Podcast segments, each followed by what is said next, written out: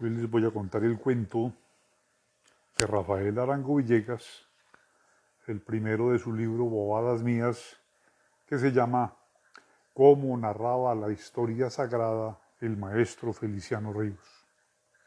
Conocí al maestro Feliciano Ríos hace muchísimos años. Quizá fue por allá en mi edad de piedra, es decir, cuando yo arrojaba piedras a los transeúntes en estas calles natales. Él era zapatero y tenía su establecimiento en la vecindad de mi casa.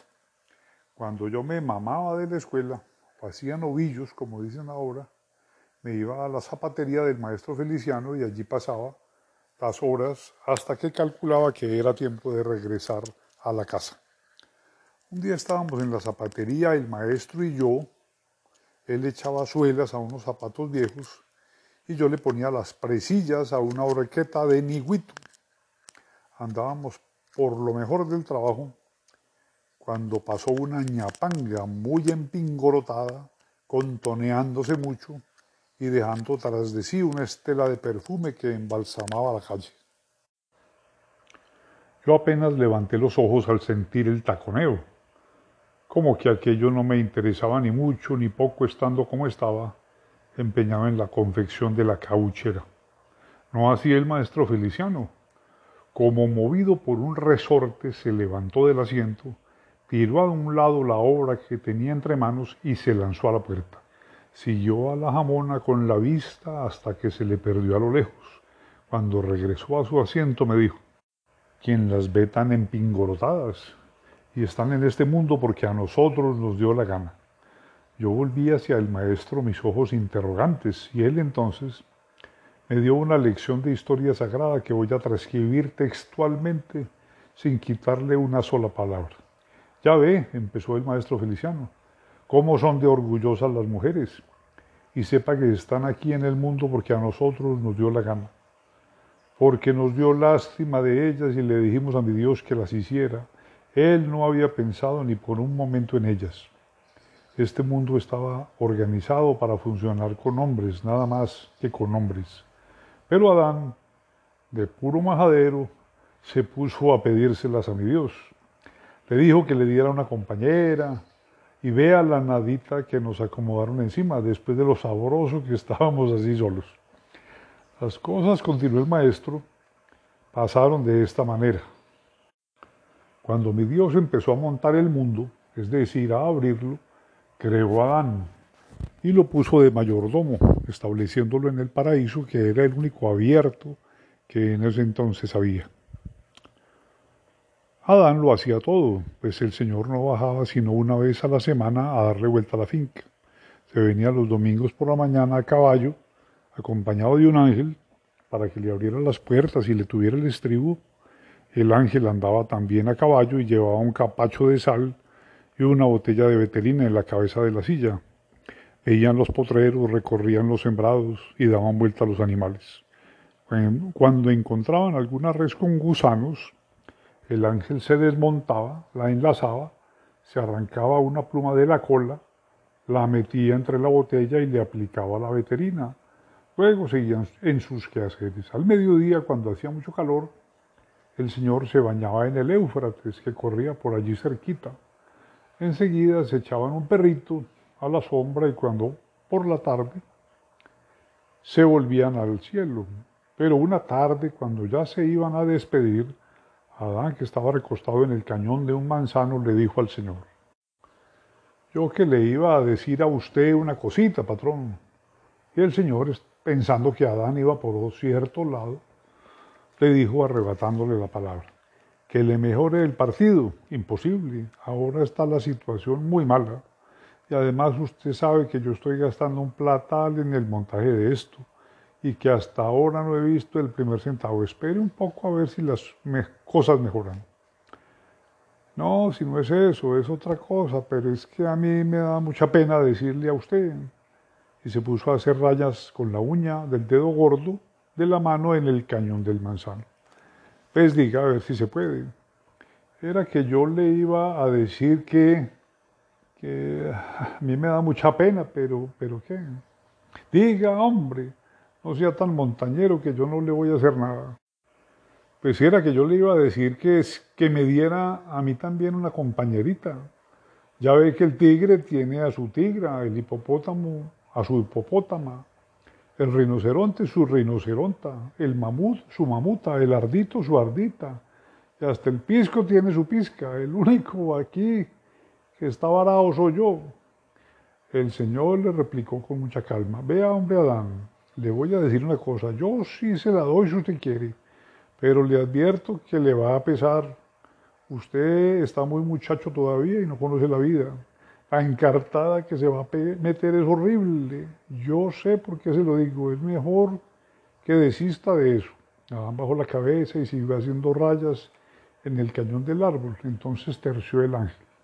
Hombre, Adán, yo no me debiera meter en estas cosas, pero sí le digo que el Señor tiene mucha razón en lo que le está diciendo. Piense mejor la cosa. No crea que a él le da trabajo hacerle una compañera. Se la hace de cualquier cosa, de lo primero que encuentre a la mano, de un palo de escoba, de una tusa, pero sepa que usted se va a meter en la grande. El Señor volvió a tomar la palabra. Bueno, y vamos a ver, ¿para qué quiere usted la compañera? Pues yo la quiero como para que me cuide la casa, me haga la comidita y me remiende las hojitas de parra que están vueltas hilachas. Está bien, tráigame de qué hacérsela. Y como Adán no encontraba nada apropiado en el momento por estar muy azorado, el Señor le dijo que se acercara.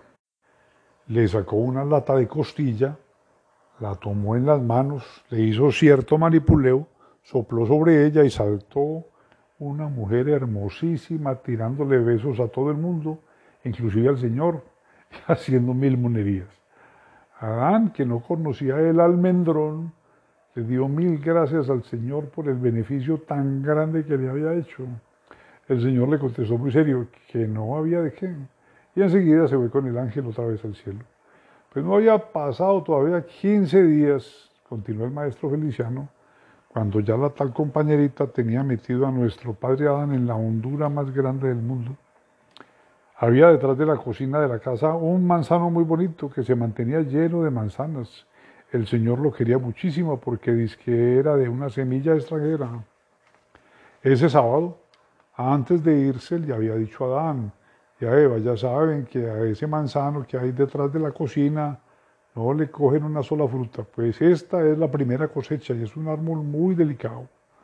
Fue mucho el trabajo que me dio hacerlo prender. Si le llegan a coger una sola fruta, los echo en el acto de aquí.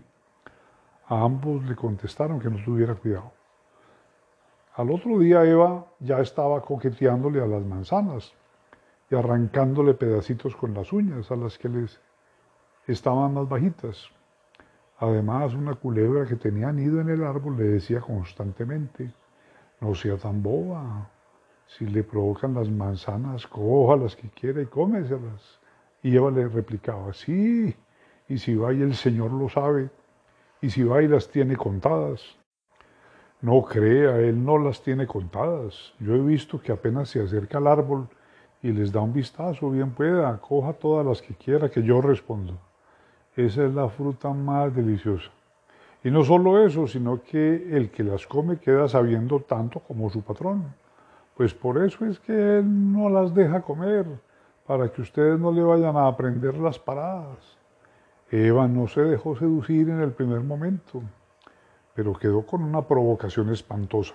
Por la tarde, cuando Adán llegó del corte y colgó el asadón en los palos de la cocina y se quitó los amarros de cuero de tatabra, lo llamó Eva por allá a un rincón y le dijo, si viera mi hijo, lo que me dijo una culebra que hay allá en el manzano, a ver, ¿qué le dijo? Pues me dijo que no fuéramos tan bobos, que comiéramos de esas manzanas, que esa fruta no solamente es muy deliciosa, sino que el que la come se vuelve sabio que por eso es que el patrón sabe tanto y tiene tanto verbo y habla tan bien.